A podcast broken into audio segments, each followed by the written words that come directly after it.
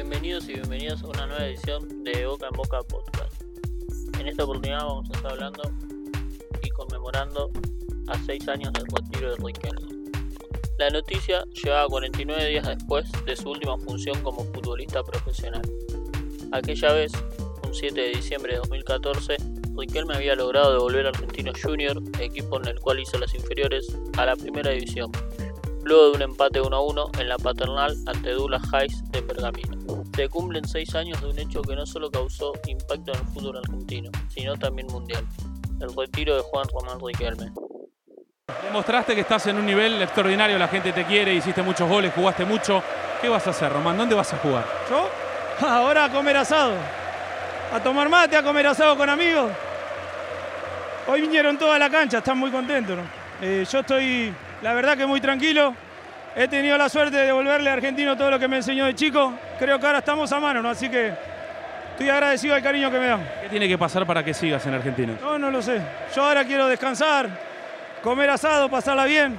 Le deseo una feliz Navidad a todos, que terminen bien el año.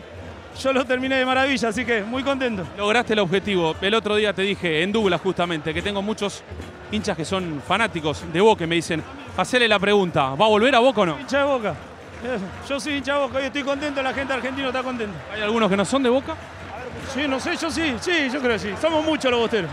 ¿Vas a volver o no? No lo sé. Ahora estoy contento. Gracias. Ahí está, Juan Román Riquelme. La ilusión de los hinchas ceneices de ver a su ídolo ídolo retirarse con la camiseta azul amarilla llegó a su fin aquel enero de 2015, con el anuncio que hizo en los micrófonos de ESPN el propio Román. Sí, yo nunca voy a poder devolver todo el cariño que me dan. Sí, hoy he disfrutado mucho, estoy muy contento que el equipo ganó, que pude ayudar y eso es lo más importante. Sabes que lo que más le interesa y por eso están ovacionándote nuevamente ahora es saber si vas a seguir o no. ¿Yo? Sí, voy a seguir jugando a la pelota. He apostado con mi hermano que voy a llegar hasta los 40, va a ser difícil. Pero bueno, a mí me queda un partido más. Tengo contrato hasta el 30 de junio.